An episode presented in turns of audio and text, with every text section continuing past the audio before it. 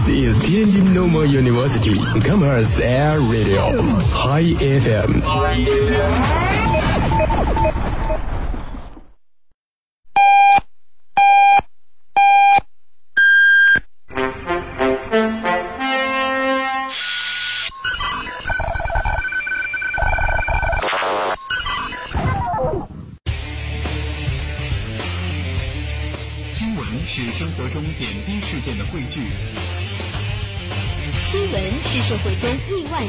集合。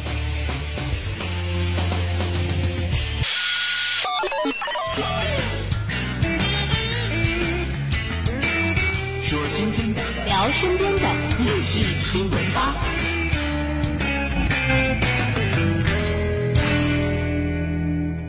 It's going down. I'm yelling timber. Hello，大家好，这里是天津师范大学校园广播，每周与您见面的一起新闻吧，我是秦如。我是石业。从五月一号开始呢，校园广播就入驻了蜻蜓 FM。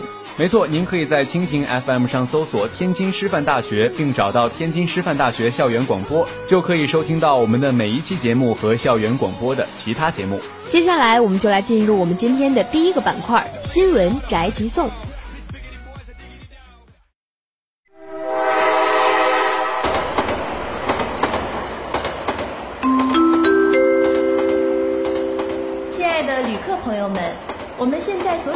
这是天津师范大学校园广播，在这里，你想听的节目应有尽有，可以与校园广播进行零距离的接触，还可以晒出你的想法，参与到节目内容当中。哎，说了那么多，怎么还不停车呀？我还想下车去互动一下呢。不用这么麻烦，直接拿出手机，在微博搜索用户，微信搜索公众平台“天津师大校园广播”，并加为关注；人人网搜索“师广”，并加为好友，就可以随时随地与校园广播互动啦。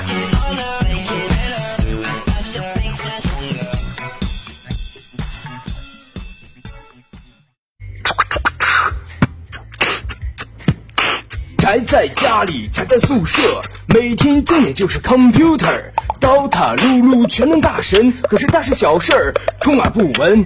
走出宿舍，走下网络，新闻宅急送。新闻宅急送，新闻宅急送。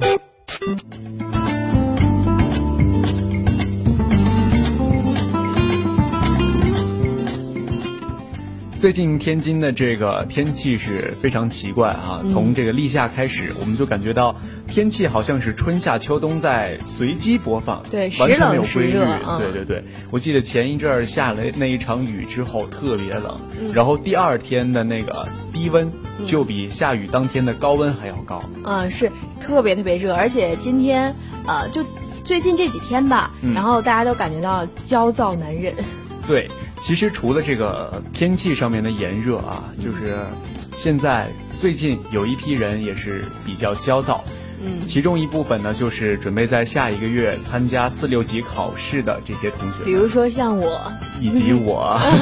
另外一部分呢，就是这个要准备高考的同学了。对，就呃想一想，回想一下自己当年在高考的时候，也是因为这个天气非常的炎热，而且还要做很多高考试题，嗯所以自己就会觉得啊，真的好难过啊。不过好在我们已经度过那个阶段了，对，已经是解放了。嗯，而现在还坐在教室里面为这个高考而奋斗的高三学子，可以说是压力非常的大。对，那往往在这种压力很大的过程中，就会出现很多特别幽默搞笑的段子，来为这些高三的学生消消暑。对，给他们这个排遣一下。对，之前我们在上学的时候，可能会看到各种各样的高考标语嗯在激励我们，比如说什么“今日多流汗啊，明明日日少流泪”，对对对，这种还有什么类似于“两眼一睁开始竞争，两眼一睁学到熄灯”这样的标语啊，都是其实都是为了起到一个鼓励效果吧。但是实际上感觉这样的标语不够解气。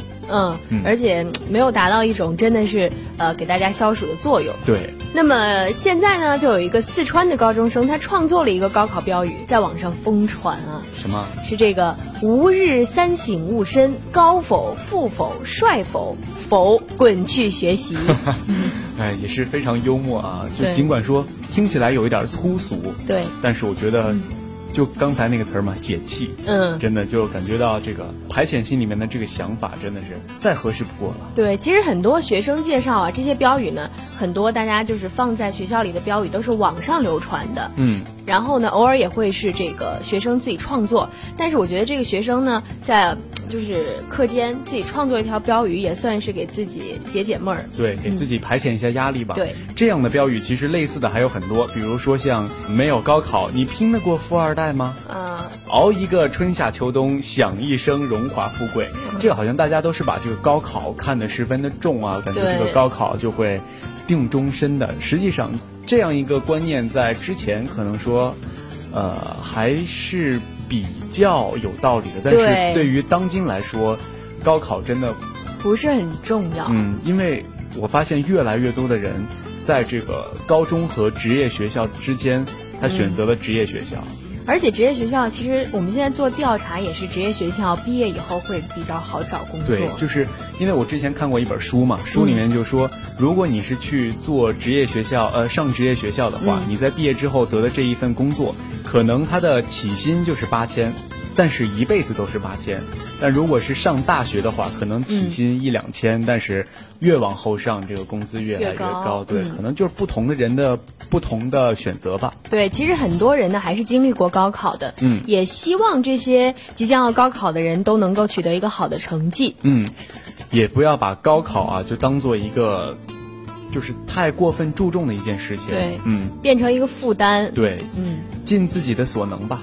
对，其实每一个经历过高考的人呢，呃，都会有一些标语来激励他。那么我们也希望这些标语能够激励到这些高考的考生。嗯，不管他是粗俗也好，或者是传统也好，嗯也是希望这一些标语可以对这个考生起到一些激励作用，嗯，帮助他们在这个战胜高考或者是征服高考的这样一个过程当中，嗯能够取得一个更好的进步吧。对，那么其实说了这个正能量的东西啊，嗯现在有一个新闻又让我大跌眼镜了，真的是这个女子网购她想要退货，嗯但是卖家短信辱骂，然后给她寄寿衣灵牌。太缺德了吧？这个、啊，真的是我刚看到这个这个这个新闻题目的时候，自己心里真的是 揪了一下。因为我们中国有一句古话嘛，叫做“买卖不成仁义在”。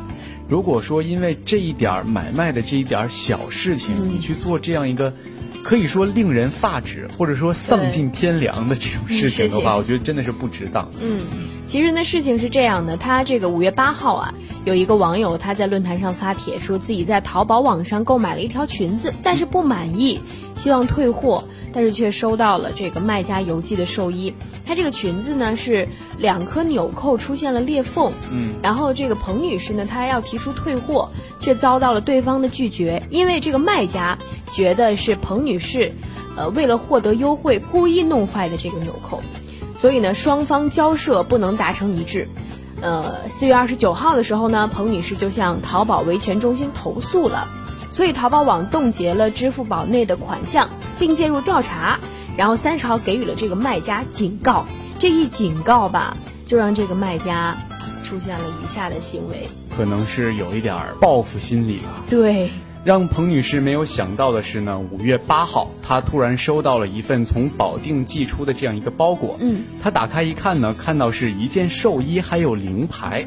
十四号的下午呢，记者咨询这个淘宝客服啊，对方呢也是表示确认这个包裹是由这个卖家寄出的。其实这样的事情呢，我们之前也是听说过的哈，比如说像这个买家如果打了差评的话，会遭到这个卖家的电话或者是短信骚扰。对，当然这个彭女士也是收到了很多的这个不明人士打来的电话辱骂她，嗯，然后她认为呢，这个都是卖家的报复。嗯，十四号下午呢，记者也是登录了这个卖家的这个淘宝店铺，店铺呢显示他的信用额度是一颗钻。其实这个信用额度也不是很高。嗯，对。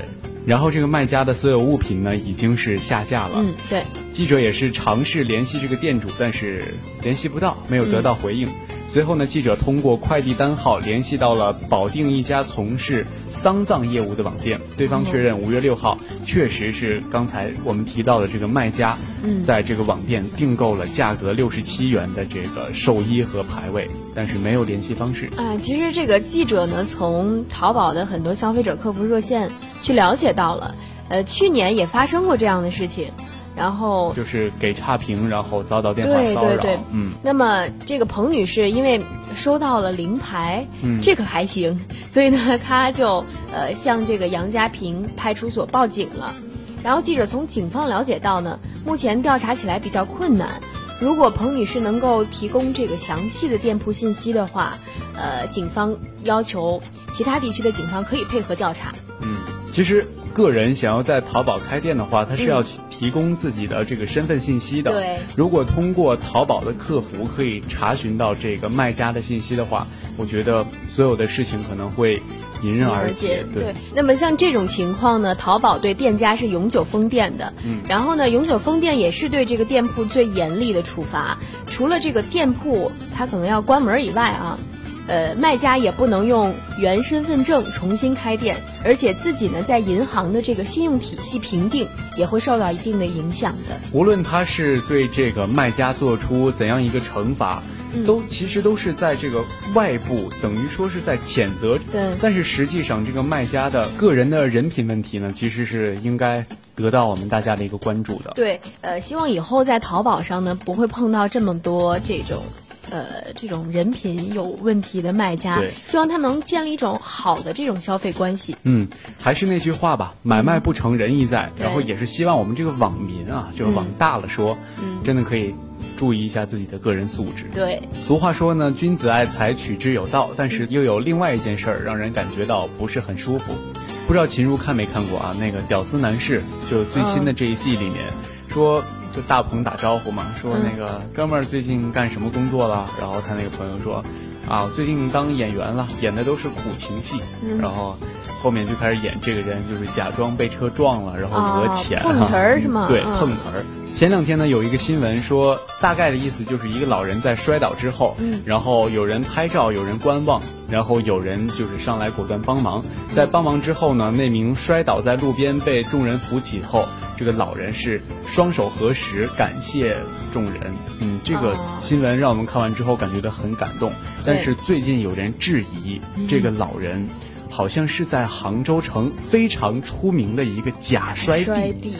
嗯，我有有所耳闻。记者呢，其实看了这个报道中那名老人的照片儿哈，发现确实和二零一二年的时候报道的这个一名流浪的老人很像。嗯，然后他就半信半疑，所以联系了这个呃多次接触过这个曹文轩的民警。他看了照片后，一眼就认出了是曹文轩。曹文轩就是这个假摔的老人、啊。对。呃，此前这个媒体报道呢，曹文轩是生于一九三三年，老家在安徽临泉县。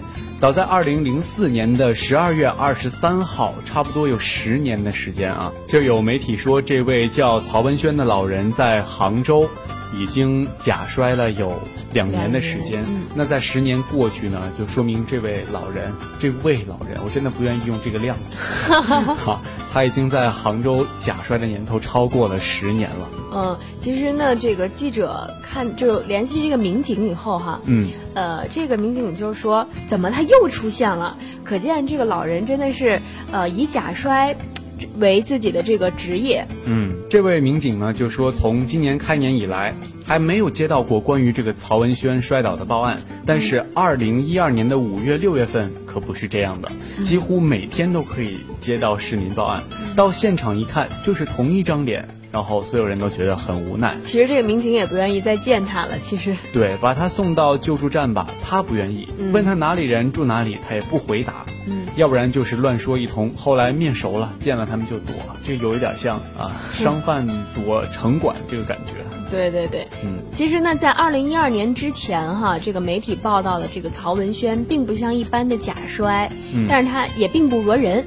每次上演假摔的时候，他只会用自己的善良，呃，和市民讲述自己的故事。自从这个二零一三年七月的一次假摔之后，正巧呢，一位路过的姑娘就看到了，所以将他赶紧扶起来了，然后并拨打了这个幺二零。但是老人起身后，一把拉住了这个姑娘，说要要钱。最可气的是，他看到了急救医生以后啊，竟然说了一句：“兄弟，帮帮我，别毁了我生意。你可真是业内人士啊！啊，真的是，让这个医生不要毁了你的生意，这种这种话也能说得出口。真的，我觉得就是从那个零八年吧，彭宇案好像是零八年，嗯嗯，就这个事儿出现之后，就各种各样的这个假摔啊，或者是讹人啊、碰瓷儿啊这样的新闻，就是层出不穷。对。我觉得其实这样的新闻在曝光之后，嗯。它的初衷是好的，想要引起我们的注意，注意就是说这个社会当中。可能是有这样碰瓷儿的人，但是他在另外一方面也起了一个不好的作用，就是嗯。可能让这些，嗯，心怀鬼胎的人有了一个 对有了一个新的，就是找茬儿的方法吧。对，嗯，但是不管怎么样吧，我们还是往好的方面说，它是引起我们的注意，所以我们在以后就是这个扶老人啊什么的时候，嗯呃，一定要记得。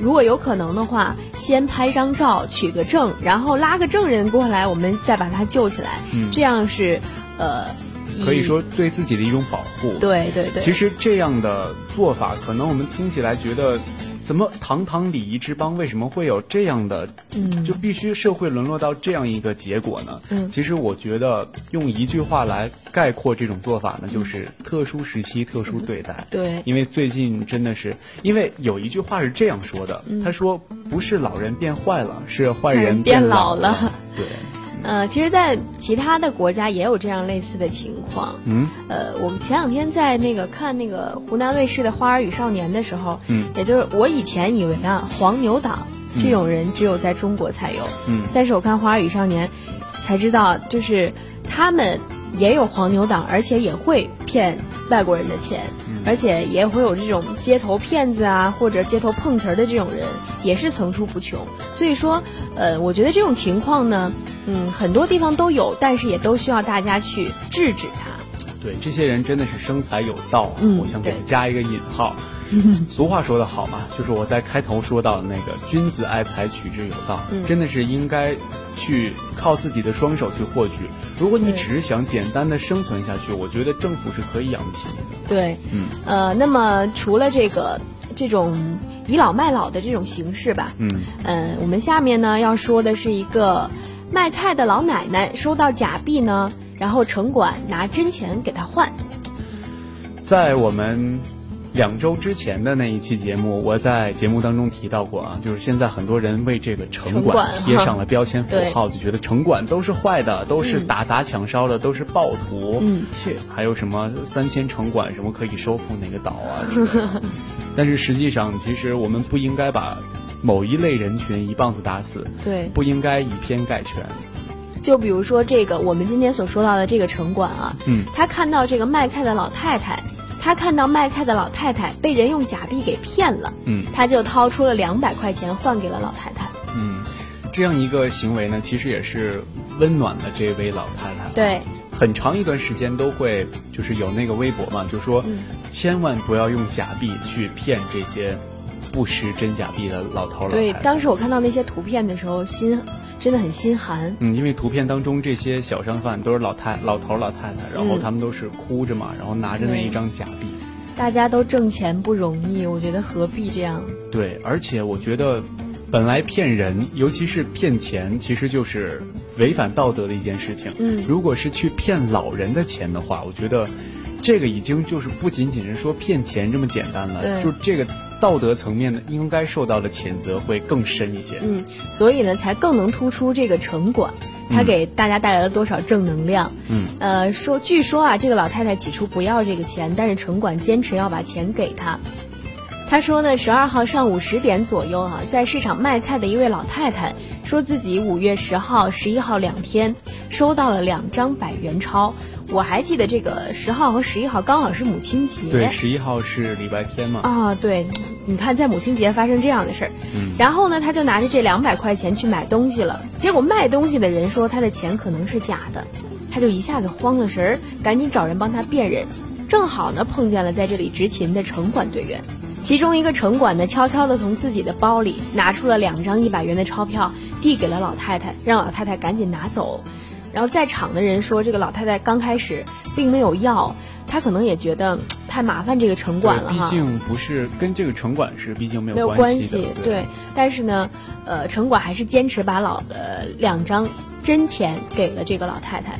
当那个老太太走以后啊，这个城管队员当场就把这个假钞撕了，就跟咱们以前学这个政治一样，就是说遇到假钱要赶紧把它破坏了，不能让它再流传下去。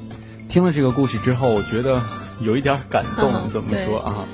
这个其实老太太呢，她是一个卖菜的老人嘛，嗯，她是觉得这个小伙子，也就是这个城管心肠太好了，她感觉很对不起他。嗯，其实整个一个事件呢，错误方是这个使用假币的人，对，但是让城城管付出了金钱，嗯然后还让老太太觉得心理上有一点过意不去。对，这真的，我觉得就是可能你做一件，有我有一种感悟啊，嗯。可能你做一件不好的事情的时候，嗯。你觉得它造成的后果没那么严重，嗯。但是一系列连锁反应下去，它就是那么严重。对，而且对这个，我觉得对这个老太太啊，心里也有很大的这种，呃，打击吧。你说老太太辛辛苦苦，嗯。呃，卖菜真的很不容易，她怎么会想到，就是有一天会有人给她假币，其实一般的老人他是没有能力去鉴别这个真假钱？对，嗯，所以这一件事情让我们觉得，其实城管这样做，我们会觉得很感动。嗯然后老人这样就是有这样一个遭遇，我们会觉得他很可怜，但是也很幸运。嗯但是站在一个理性的角度来讲呢，这种方法。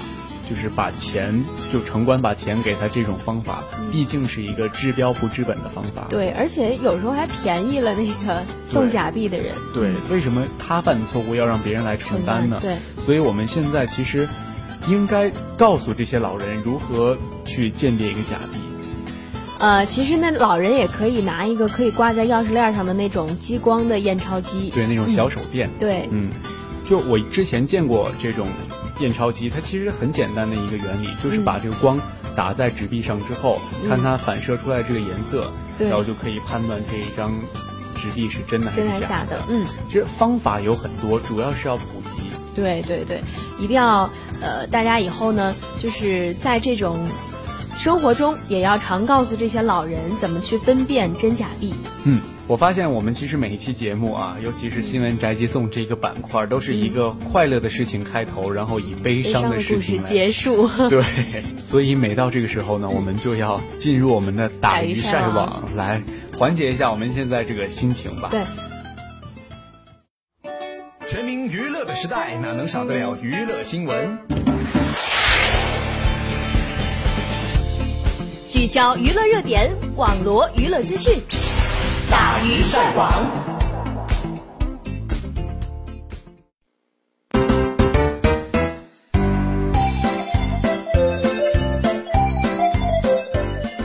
今天的打鱼晒网呢，要跟大家分享的又是一个怀孕的消息。我记得我们上一上上周就是怀孕的消息啊。对，这个王力宏呢，呃，十九号公布了妻子怀孕的喜讯，网友们除了祝福，还跑去李云迪的微博表示声援。此外呢，对于王力宏说给自己的这个孩子取个小名叫王一，网友们也欢乐地编出了各种各样的段子。其实我们就是好像还沉浸在之前的那个、那个、那个，就是说哥伦比亚大学的美女都可以找到帅哥的明星当男朋友啊。嗯然后现在就马上爆出了这个王力宏的女朋友，也嗯可能是老婆吧，我们也不知道。就这个李静蕾怀孕了，嗯，然后。因为王力宏跟李云迪他们，对我们懂得。就之前好多人都是拿他们两个来调侃嘛，嗯就是可能有的人听完这个之后可能会有一点反感的感觉，但是其实大家就是在娱乐，也嗯不必太当真嘛。对，所以在这个王力宏昨日公布了妻子怀孕的这个喜讯之后呢，网友们跑到这个李云迪的。微博里面去调侃啊，就说你们家的王力宏跟跟跟这个这个他女朋友要生孩子了怎么办？然后 有人还假想了一段王力宏跟李云迪二人的对话。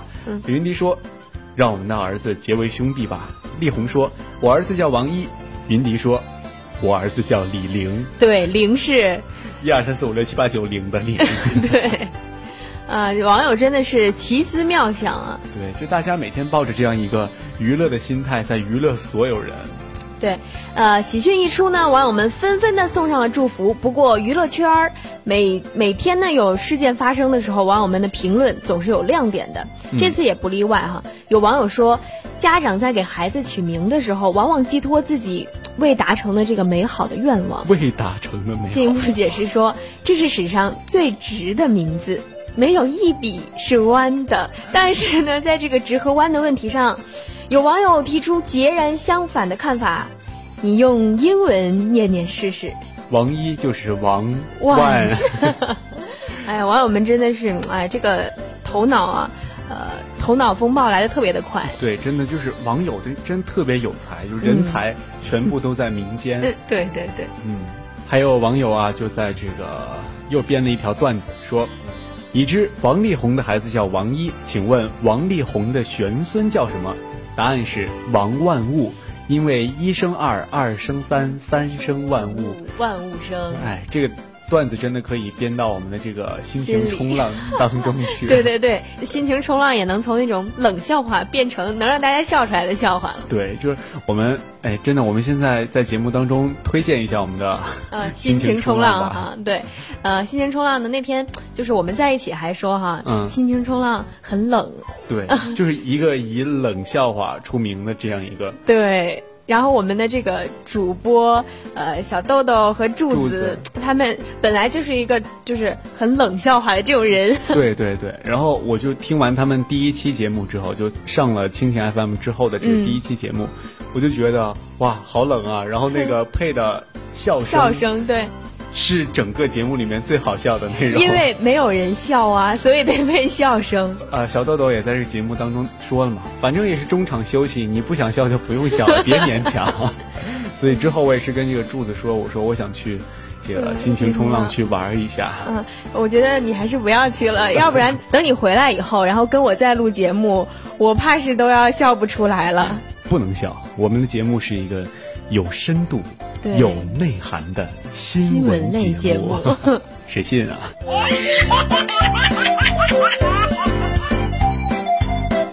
好了，我们这一期有深度、有内涵的新闻节目就要跟您说再见了啊！我们在这一期节目的开始呢，新闻宅急送当中，嗯，说了一些有深度的，最后在打鱼晒网当中啊，又说了一些有有内内涵，的，然 后希望给大家带去资讯的时候，也可以带去快乐。对，好了，感谢您的收听，再见。拜拜。